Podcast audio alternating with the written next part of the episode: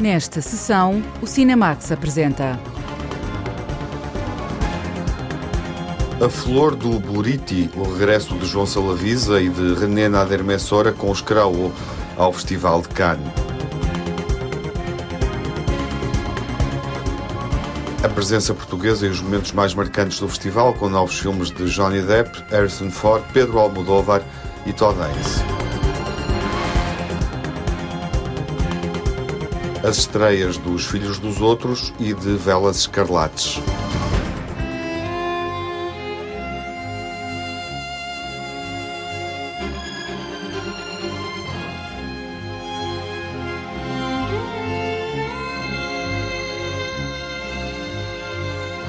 Mesdames, Messieurs, la séance va commencer. Nous vous prions d'éteindre vos téléphones portables.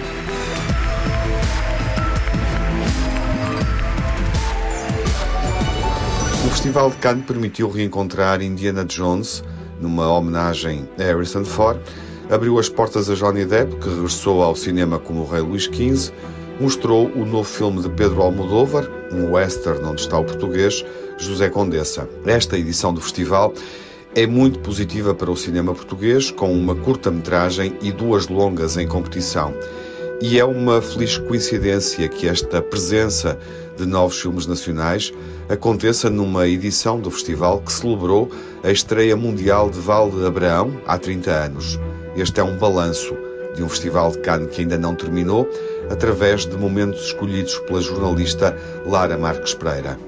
O Festival de Cannes arrancou com as atenções voltadas para o que está fora da sala de cinema.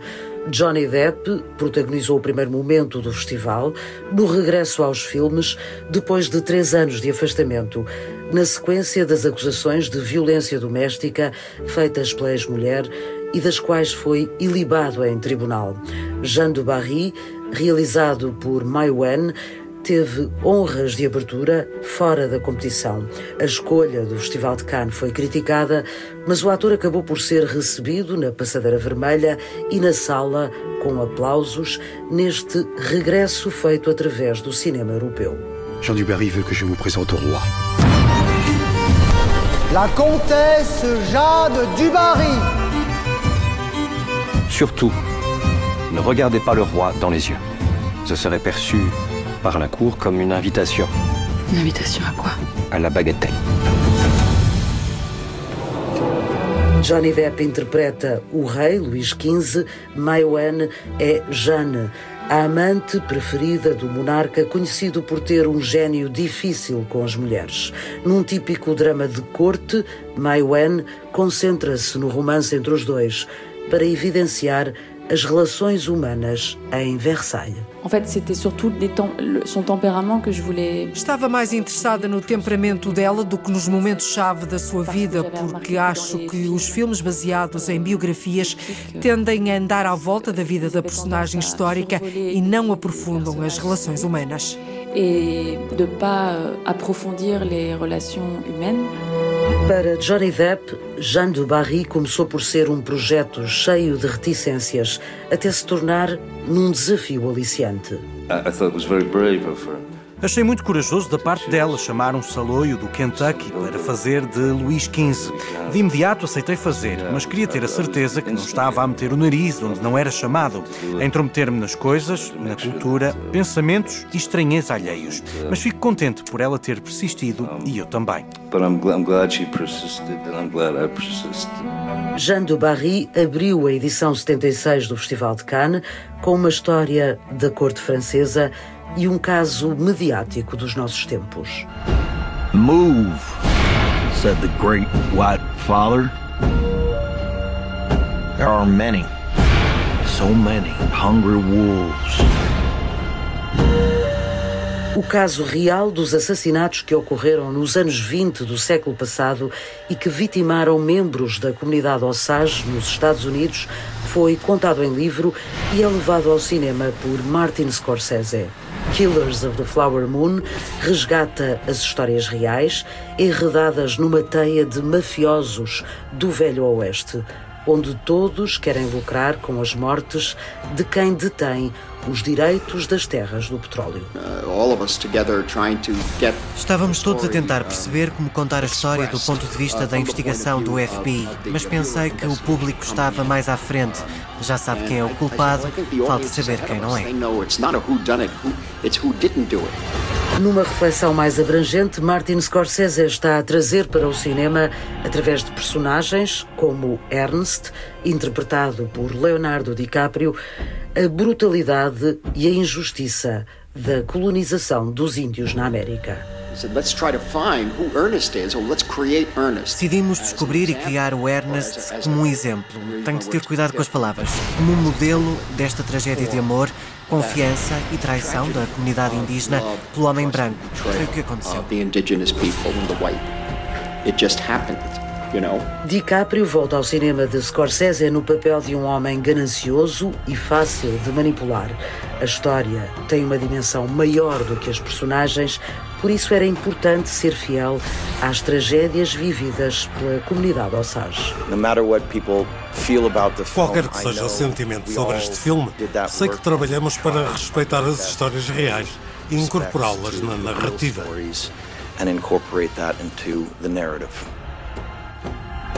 Outro regresso ao cinema de Scorsese é o de Robert De Niro, na pele de um homem branco, de olho nos lucros do petróleo. Um personagem que parece atravessar o tempo e que podemos encontrar hoje nos mais diversos contextos. É uma banalização do mal e é algo a que temos de estar atentos. Está a acontecer hoje. É algo sistémico e isso é assustador. It's, it's, it's something that is systemic. And that's the scary part about it. No passado e no presente, a banalização do mal revista pelo cinema de Martin Scorsese. In 213 BC, Archimedes built the dial. That could change the course of history. Pela primeira vez, Steven Spielberg entrega a cadeira de realizador da saga Indiana Jones. James Mangold foi o homem escolhido para conduzir a ação em Indiana Jones e o Marcador do Destino e trazer de volta Harrison Ford, o arqueologista aventureiro que conhecemos desde 1981. Apesar dos quatro filmes anteriores, o ator de 80 anos entende que ainda havia o que contar sobre o personagem. Queria ver este homem, que dependia tanto do vigor da juventude, a sentir o peso da vida. Queria vê-lo a precisar de se reinventar. I wanted to see him uh, require uh, reinvention. Harrison Ford volta a ser Indiana Jones, esteve em Cannes para promover o filme e ser homenageado pelo festival e também para garantir que, apesar da idade, continua a estar interessado no cinema e em fazer filmes.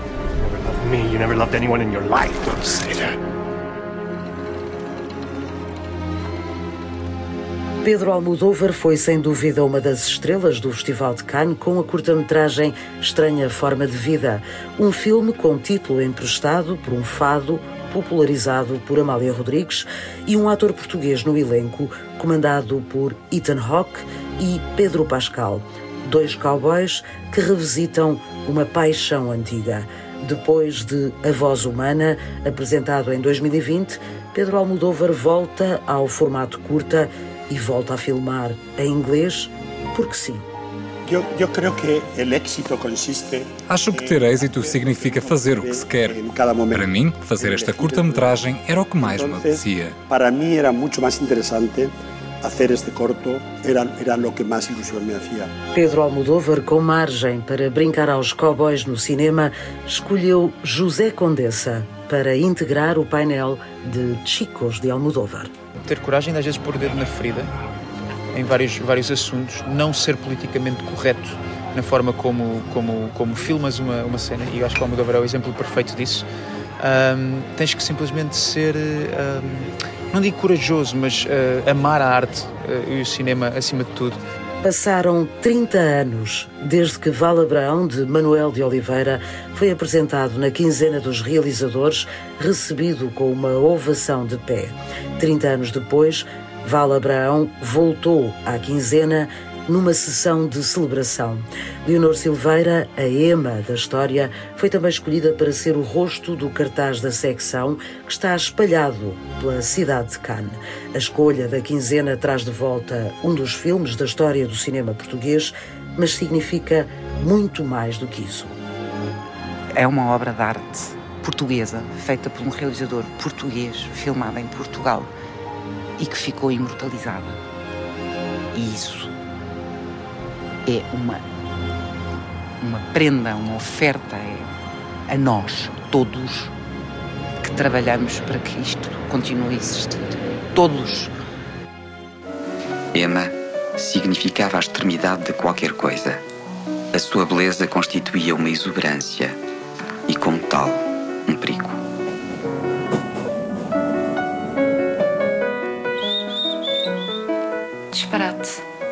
Vou-me casar e nem sequer gosto dele. Oh menina, mas que despropósito. Lembra-se de dizer cada coisa?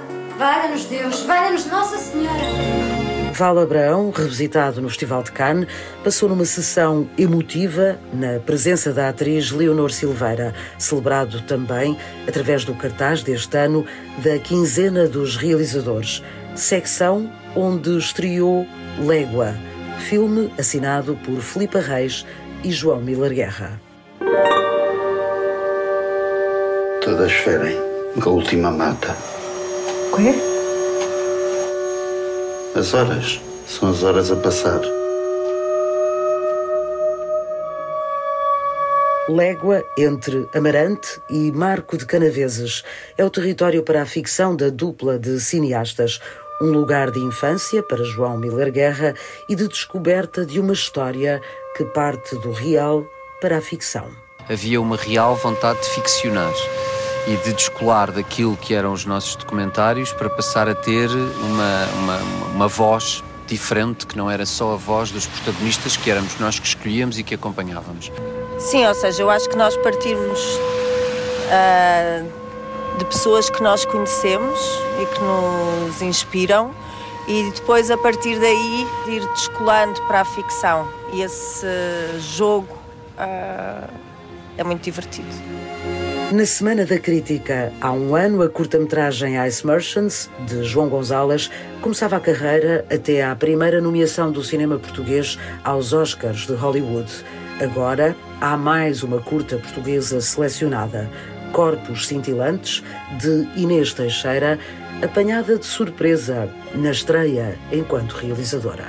Foi uma boa surpresa e um bocadinho inacreditável ao mesmo tempo, e, mas acho que é o melhor cenário possível, porque as curtas também têm uma vida um bocadinho ingrata às vezes, se não entram em festivais grandes.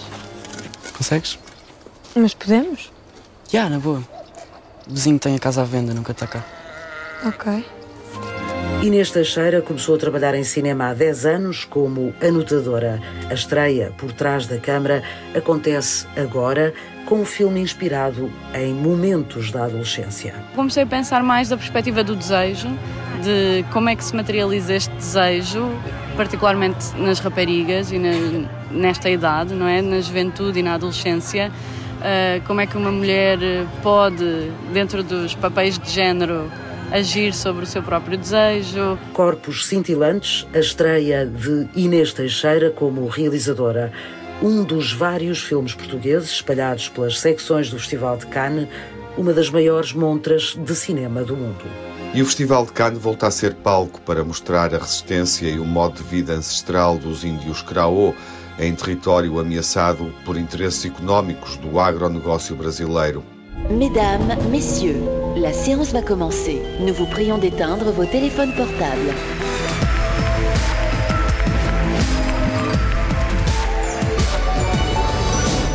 Os cineastas João Salavisa e René Nader Messora regressaram ao Festival de Cannes com a Flor do Buriti, exibido na secção Ancertar Regar, onde há cinco anos os realizadores receberam o prémio do júri com Chuva e Cantoria na Aldeia dos Mortos. Os dois filmes foram rodados junto da tribo brasileira Craô, em Tocantins, no Brasil, mostrando o cotidiano dos indígenas e o modo como preservam o bioma florestal. João Salavisa e René Nader Messora filmaram a flor do Buriti durante ano e meio, o tempo suficiente para realizar um filme de ficção onde participam dezenas de nativos da tribo e que permitiu também acompanhar os Kraô até à grande manifestação dos povos indígenas que aconteceu em Brasília no verão do ano passado. A Antena 1 reencontrou o casal de cineastas no Festival de Cannes. Olá, João. Olá, Tiago, tudo Viva. bem? Viva. Olá, René. Olá, tudo bom? Tudo bem? É bom voltar.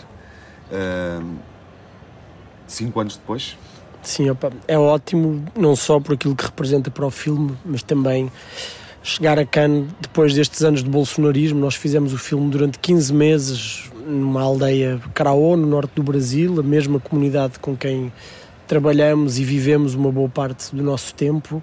Uh, foram anos muito duros, dos anos mais violentos e, e, e, dramáticos do Brasil das últimas décadas, mas particularmente para os, para os, povos indígenas.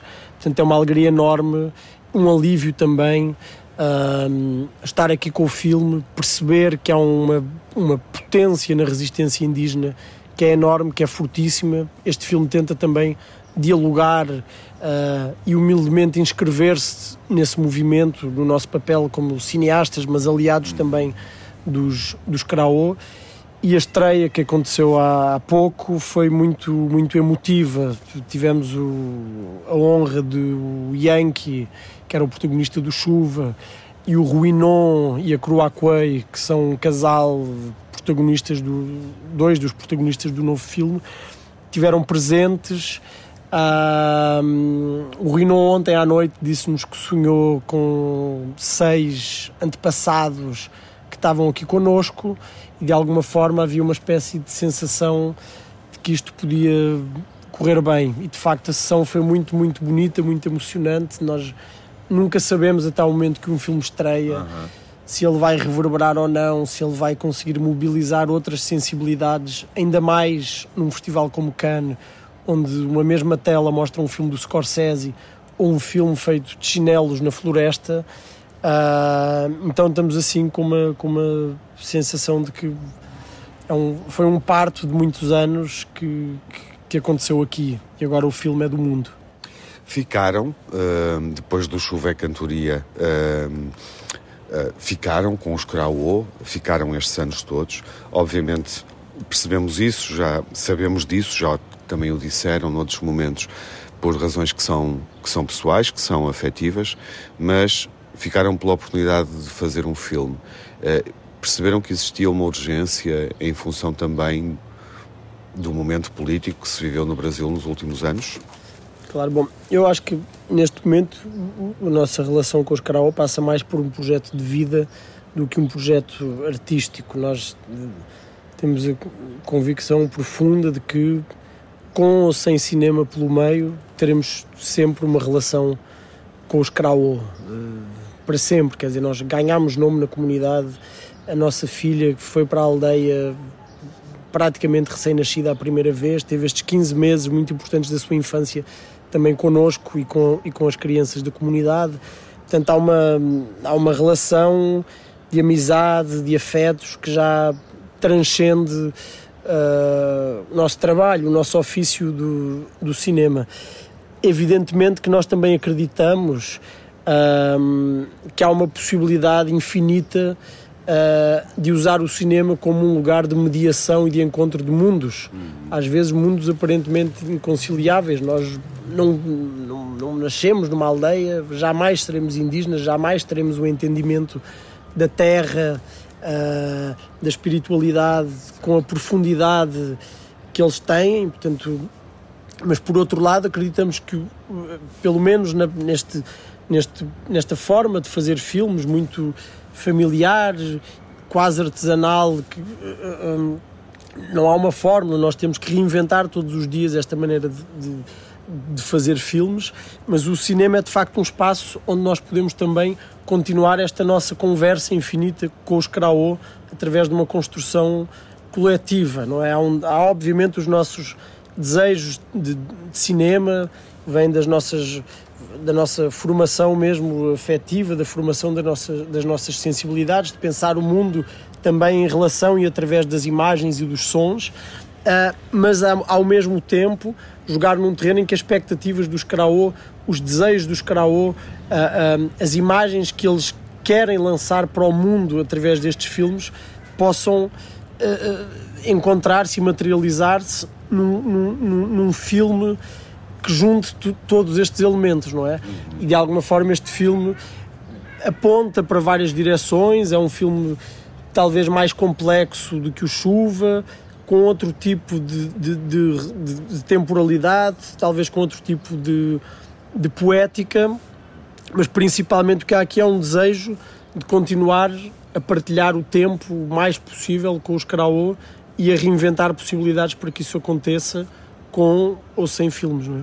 Mas há também, René, uh, há também uh, aqui um momento de mobilização uh, indígena que coincide obviamente com, com este mandato de Jair Bolsonaro uh, e que conseguiram filmar, uh, que é um momento, digamos assim, mais documental uh, e que passa pela viagem que os Karaô também fizeram para uma concentração que aconteceu em Brasília e que foi noticiada amplamente.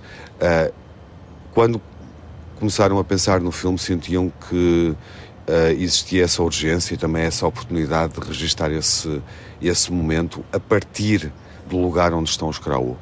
Com certeza, né? É uma tentativa do filme de, por um lado, é, inscrever é, esse pessoal numa luta indígena que é ampla e transversal a todos os povos do país, e, por outro lado, falar dessa questão que é fundamental se falar hoje, que é a votação do marco temporal, que é esse essa mobilização foi por conta dessa votação.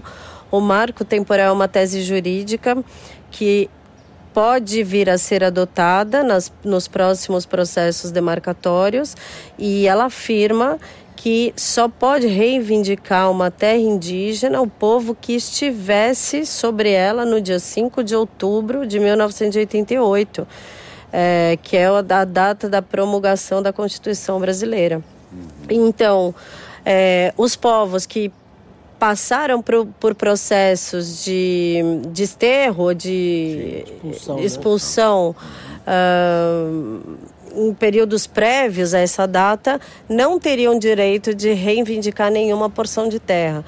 Esse é um problema, essa é uma tese super problemática, ela é inconstitucional e ela vai ser votada no dia 7 de junho agora. Ela vai voltar a ser votada pelos ministros do Supremo Tribunal Federal. Então, trazer isso para o filme também é uma forma de reafirmar que a gente está junto do movimento indígena, a gente está conectado com essas demandas e é fundamental que os ministros tenham uma votação favorável aos povos indígenas, porque isso vai afetar todas as demarcações para sempre, de norte a sul do país. Uhum. Nós, no Chuvé Cantoria da Aldeia dos Mortos, uh, quisemos muito fazer um filme onde de facto existisse a possibilidade de filmar uma individualidade, uma subjetividade indígena numa relação muito, muito íntima, muito no micro do micro, ou seja, o que se filma no Fé Cantoria na Aldeia dos Mortos é justamente um processo de dissidência da comunidade, que é um jovem que passa pelo processo de transformação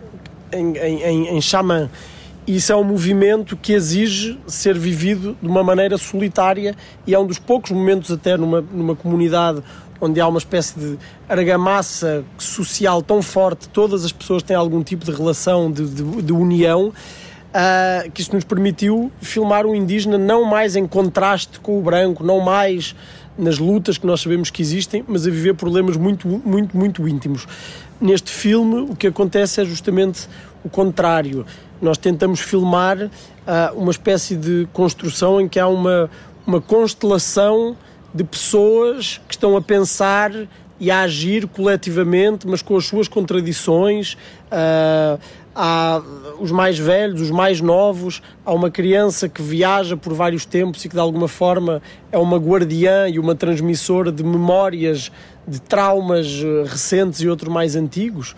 Mas o que nós queríamos muito filmar era uma comunidade a pensar, uma hum. comunidade a agir sempre no coletivo, porque os Karaô uh, uh, agem em coletivo, pensam em coletivo, o que não quer dizer que não existam imensas divergências internas. Antes deles irem para Brasília, há uma, uma, uma discussão no seio da comunidade em que há pessoas que dizem: bom, temos que ir para Brasília, as nossas lutas têm que ser também ocupando estes lugares institucionais, e há outras pessoas que dizem: não, o nosso lugar é aqui, cuidando dos nossos filhos, dos nossos netos, das nossas roças, das nossas árvores, das nossas casas, uh, daquele lugar, da capital, não vem nada, nada de bom. Portanto, o filme vai de alguma forma construindo esta espécie, há uma espécie de pensamento Uh, que vem subterraneamente infiltrando-se e quando chegamos a Brasília, eu acho que há um plano em, em, que de alguma forma, que eu acho que é muito importante no filme, uh, é o plano que inaugura a sequência de Brasília, em que nós vemos um, um mar de gente, uma multidão gigantesca, havia milhares de indígenas em, em 2021 a participar no Levante pela Terra, que foi o, o, a ocupação que nós filmamos, e chegamos a este momento do filme e nós percebemos, bom, todas estas pessoas que estão aqui, indígenas que falam línguas diferentes, vindos de lugares do norte a sul do país, indígenas de lugares isoladíssimos nas profundezas da Amazónia, até outros que vivem em contextos urbanos nas periferias de São Paulo. Mas o que acontece aqui é um encontro em que este pensar coletivo desagua neste mar de gente que aqui aparece para lutar de uma forma coesa e una contra o marco temporal, contra a favor das demarcações das terras. Uh, agora, quando vejo esse plano, penso, bom, os milhares de reuniões, os milhares de conversas que aconteceram em todas as aldeias de todo o país para que agora estes indígenas de centenas de povos se encontrassem aqui. Há uma, há uma tomada uh, de consciência por parte dos Caraô sobre uh, a força do cinema e a, a, força narrativa do cinema para, enfim, interpretar esta realidade e um problema deles de uma forma muito mais um, surpreendente, impactante para quem vê do que, do que a narrativa televisiva, a narrativa noticiosa. Os Krauas estão nesse lugar agora. Uh, eu diria, vendo o filme uh, e percebendo também o modo como, como eles acompanham a vossa vinda a Cannes, que eles tomaram essa, essa consciência, uma consciência política através do cinema. Uhum. Com certeza, eu acho que também uh, há a consciência de que uh, o nosso filme pode ser usado também como uma ferramenta de luta e de formação de novas alianças, mas sempre dentro. Ou seja, não há um estranhamento entre este objeto filme, porque os Karaô têm historicamente uma noção de fazer uma espécie de sedução cultural, de pacificar o branco através da sua discursividade, da sua beleza, das suas festas, um, dos seus cantos também. O Ruinou, antes da sessão, agitou o seu maracá de alguma forma para acalmar as hostes e o filme poder ser, ser, ser bem recebido.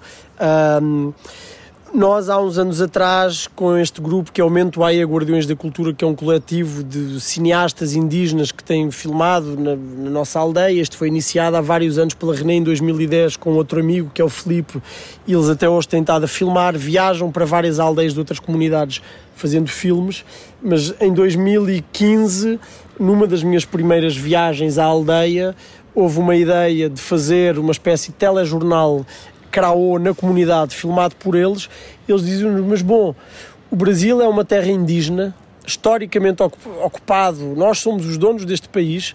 Onde é que nós estamos nas narrativas televisivas? Porque é que nós somos sempre representados como vítimas, uh, como preguiçosos, como usurpadores de subsídios governamentais? Onde é que estão as nossas histórias? Onde é que estão as nossas imagens? E o Ruinon hoje, quando apresentou o filme, teve um discurso muito, muito pequeno e muito simples, mas ele disse: Agora eu vou falar e vocês vão ouvir. Vocês vão ver o Cerrado, que é o lugar de onde nós viemos, e vocês vão ver as nossas imagens, como é que é a nossa vida na aldeia. Algo tão simples como isto. René, uh, percebe-se no filme, e, e obviamente. Uh, em função daquilo que fomos ouvindo e lendo e vendo uh, nos anos recentes, nos últimos 4, 5 anos, uh, através da desflorestação da Amazónia, percebe-se que os brancos estão muito perto, não é? Sim, sim, não. Eles estão em Dentro. todos os limites da área indígena, estão ocupando a própria área indígena. Mas isso não é uma novidade, isso acontece desde sempre. O que tem de novo agora são como os, os indígenas estão conseguindo se organizar para perceber exatamente onde estão os problemas e enfrentar. É, e muitas vezes em aliança, eles se comunicam e armam estratégias, às vezes até coletivas, para enfrentar determinados problemas que eles têm dentro da área. Então, no nosso filme, a gente traz isso também. É, você tem um uma porção de terra que é, é roubada por um fazendeiro, mas é, a gente consegue ter noção desse tamanho de, dessa porção de terra por causa de um drone que foi emprestado de um outro uhum. povo que vive no, no Xingu e que tem um drone para fiscalização do território. Então, é, eu acho que essa é a grande novidade, as estratégias e as alianças que estão sendo é, armadas por conta de tanta violência. João, é um lugar perigoso e como é que os Craô resistem neste momento? Bom, os Caraô, em primeiro lugar, resistem mantendo a floresta de pé. E isso é feito há centenas, milhares de anos antes de nós termos inventado a palavra ecologia, não é? Por outro lado, uh, além de cuidarem da sua terra, da sua floresta, dos seus filhos, dos seus netos, há também uma, uma noção hoje de que é preciso ocupar outros lugares institucionais dentro dos ministérios, dentro das prefeituras, que são como as câmaras municipais em, em, em Portugal.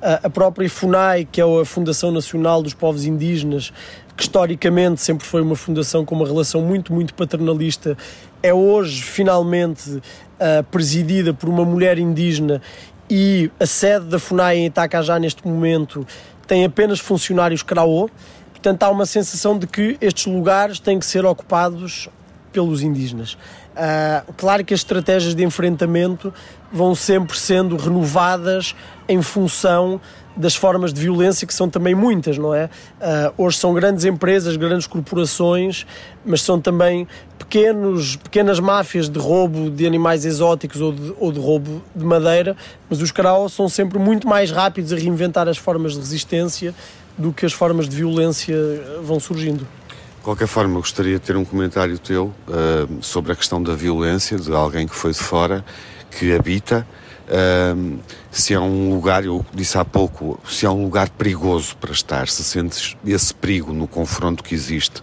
com o exterior. Eu acho que quem, quem, quem está numa situação de vulnerabilidade absoluta não somos nós, são, são os Craô, porque apesar de tudo, uh, nós somos de fora, carregamos um, um, um, uma, uma carapaça que nos protege simplesmente por sermos dois, um casal com, com feições caucasianas uh, num, num, num, lugar desterrado nas profundezas do Brasil, como são aquelas cidades de agronegócio do estado do Tocantins.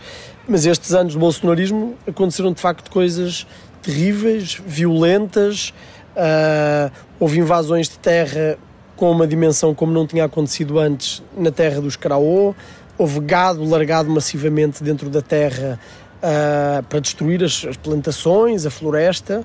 Uh, agora, a esperança é que de facto neste momento haja uma viragem muito forte e que o movimento indígena consiga ter uma visibilidade e uma força que precisa, obviamente, de apoio governamental e da sociedade civil também, não indígenas, mas nós acreditamos que é um momento aqui de viragem e que vão surgir sementes no Brasil para políticas que podem ser aplicadas em muitos outros lugares do mundo.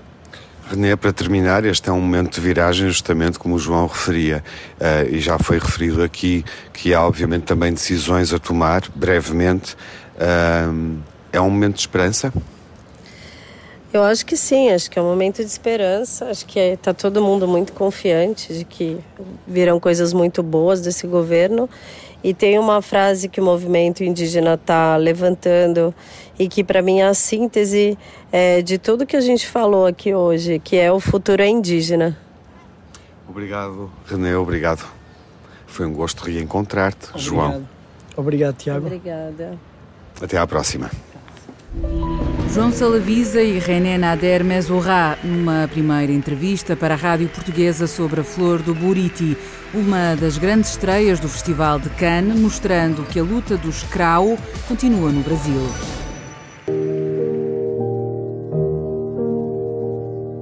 Velas Escarlates e Os Filhos dos Outros são dois filmes de Rebecca Zlotowski e Pietro Marcello, com personagens femininas que gerem expectativas emocionais.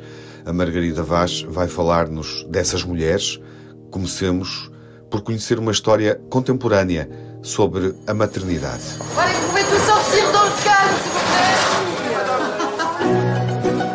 Et toi, Rachel, pour les stages, t'as rempli le tableau Ah non, j'ai pas rempli le tableau. Mais j'ai quelqu'un. O filme Os Filhos dos Outros é um drama sobre a vontade de ser mãe após os 40 anos. A maternidade é um assunto que mais cedo ou mais tarde todas as mulheres acabam por pensar ou falar sobre ele. É essa a constatação da realizadora francesa Rebecca Slotowski. A minha experiência é que este é um assunto presente na vida de todas as mulheres. Pode ser o assunto de não ter filhos, ou o assunto de não poder engravidar, o ter tido sido mandada embora no seu trabalho por causa dos filhos, ou criar os filhos dos outros. Enfim, são vários os temas da maternidade. A maternidade é um tema que diz respeito, honestamente, a todas as mulheres que me rodeiam. Eu, de facto, lutei por um espírito rebelde e por uma liberdade feroz. Lutei contra essa maneira de ver as coisas porque não queria, nem pensava se era uma mulher ou um homem. Eu queria ser poeta, queria ser como Fernando Pessoa, queria ser como Pessoa, alguém que faz filmes, mas que não pensa neles, que vive a sua vida. Queria ser como uma amante e não como uma mulher. Mas há uma altura da vida em que isso, o tema da maternidade, nos apanha e temos de nos interrogar sobre o assunto. Este filme é isso. No filme Os Filhos dos Outros, a personagem principal é Rachel. Tem 40 anos, é professora de francês. O namorado é um homem que tem uma filha de 4 anos. Rebecca Slotowski, inspirada nela própria, imaginou uma personagem que num dado momento da vida se questiona sobre a vontade de ser mãe e sobre a condição de ser madrasta. Queria contar a história desta personagem à minha maneira, prestar-lhe homenagem à minha maneira e deixar de fazer dela uma personagem secundária. Queria torná-la numa heroína. Gostei de escrever a personagem de Rachel, uma mulher que não tem qualquer opinião formada sobre a questão, mas que, por estar em contacto com crianças, pensa a dada altura, eu gostaria de ter. Mas tenho 40 anos, por isso vai ser complicado. Esta ideia começava a ser um ponto de vista ligeiramente romântico sobre o filme.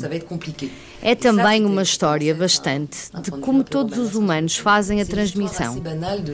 Quando de facto permiti perceber que podemos encontrar lugares de transmissão quando não temos filhos. Acredito realmente que não precisamos ter filhos para transmitir o nosso legado.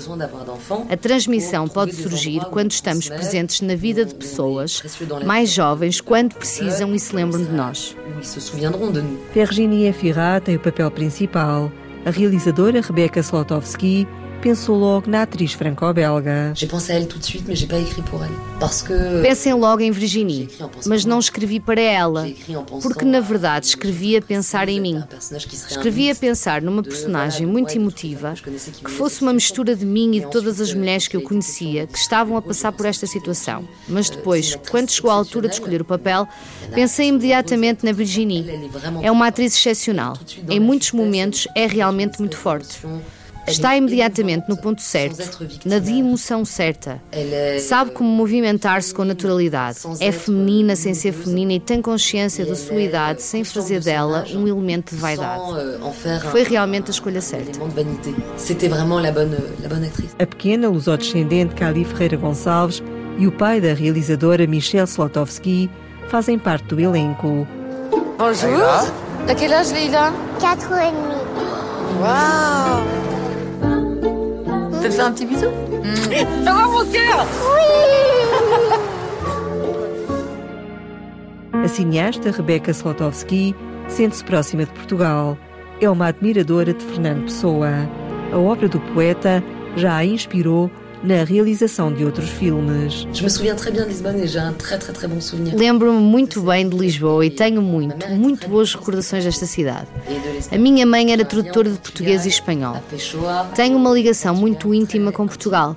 Sou apaixonado pelo país. Citei o banqueiro anarquista no meu filme Uma Rapariga Fácil, que foi um dos meus filmes anteriores. Em todos eles que há sempre toda uma passagem, um desenvolvimento que é inspirado num dos seus textos. O filme Os Filhos dos Outros é uma reflexão sobre o apelo à maternidade. Olá a todos. Sou a realizadora dos Filhos dos Outros e estou muito contente de estar aqui na Antena 1. Si vous voulez un enfant, c'est maintenant. Oui, on verra.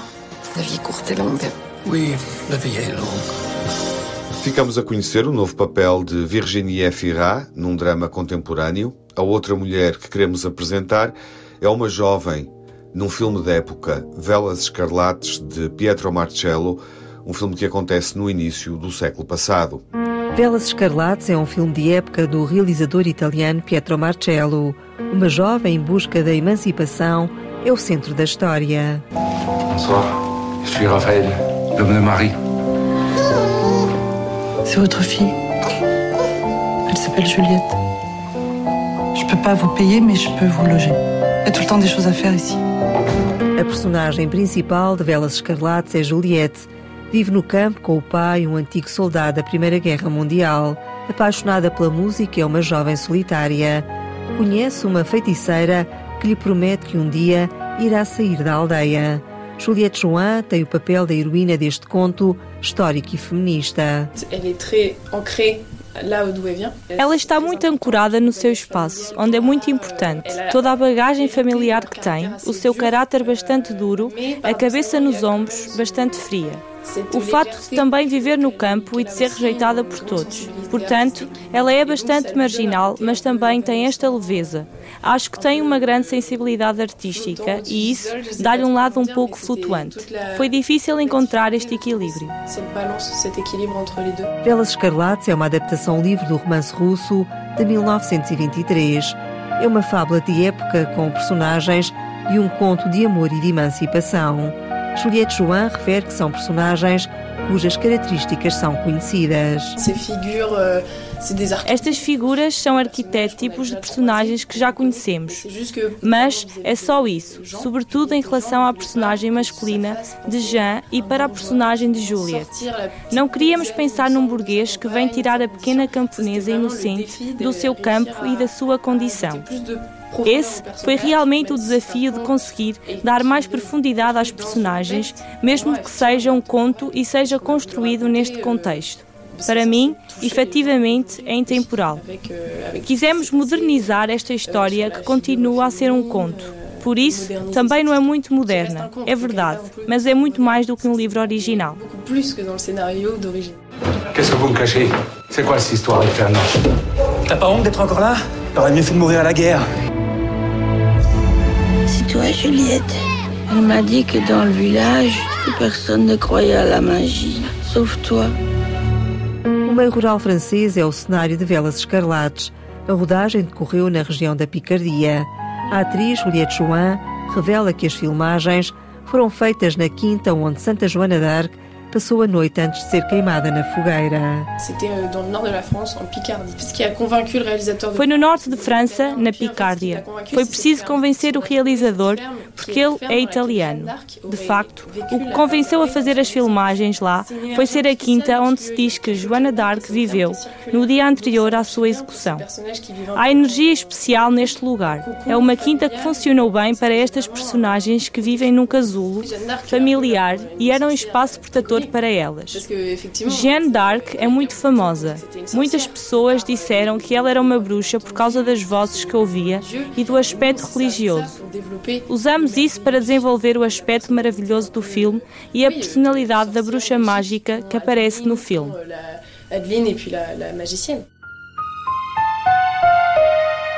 É o primeiro papel principal de Juliette Join enquanto atriz. Tal como a personagem, é uma apaixonada pela música.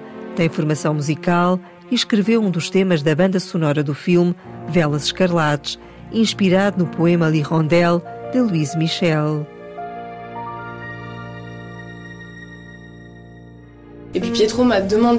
O realizador pediu-me para escrever uma canção para o filme, a canção chamada Andorinha. Que aparece a meio do filme quando toco piano e nos créditos finais. Então, eu escrevi a letra e a música. É uma colaboração com o músico Gabriel, que é um gigante da música. Disse-me para escrever a pensar nesta personagem de Juliette. Baseámos-nos num poema de Lois Michel, um livro que encontramos nos cenários do filme. Abrimos um livro e o realizador abriu mesmo na página do poema, chamado e disse-me: Quero que adaptes este poema para a canção. Estávamos há um mês em filmagens. Então eu escrevi a letra e filmamos logo uma semana depois. O filme Velas Escarlates é um conto histórico fantasioso e feminista. Olá, ouvintes da Antena 1. Tenho a personagem Juliette no filme Velas Escarlates. É uma linda viagem cinematográfica, é um pouco especial. Aconselho a ver se tiverem curiosidade. Bien loin, bien loin d'ici. Vous êtes un aventurier Non, je gagne ma vie. Je suis complètement folle. T'es pas folle. C'est l'amour qui est fou. Mais elle habite par ici Elle chante tout le temps. Quand tu seras une belle jeune fille, tu apercevras dans le ciel des voiles écarlates. Há um desejo de uma profecia neste drama emocional francês marcado por um realismo mágico. Velas Escarlates e Os Filhos dos Outros, dois filmes em exibição a partir deste fim de semana nos cinemas nacionais. Aos Nossos Filhos é o novo filme realizado por Maria de Medeiros. Vera Sontag? Sou eu. Eu sou filho da Amélia, que foi sua companheira de cela no DOPS de São Paulo. É que eu estou escrevendo um livro sobre a minha mãe. Você não se lembra da Amélia? Claro que eu me lembro da Amélia, filho, quando eu vejo todos os dias bebês abandonados. Que hora que você acha que existem verdades? Mas é claro que existem verdades. E foram virando. Sua mãe, o que, que ela achou? Tô só esperando o momento certo. O momento certo por quê? Seixos, virando areia. Nunca foi um peso pra mim. Mas eu achava que era. Eu não aguento mais viver o seu Aos Nossos Filhos vai estar em destaque na próxima sessão, quando estrear nos cinemas nacionais. Até lá, fiquem bem, saúde. Perdoa, filho.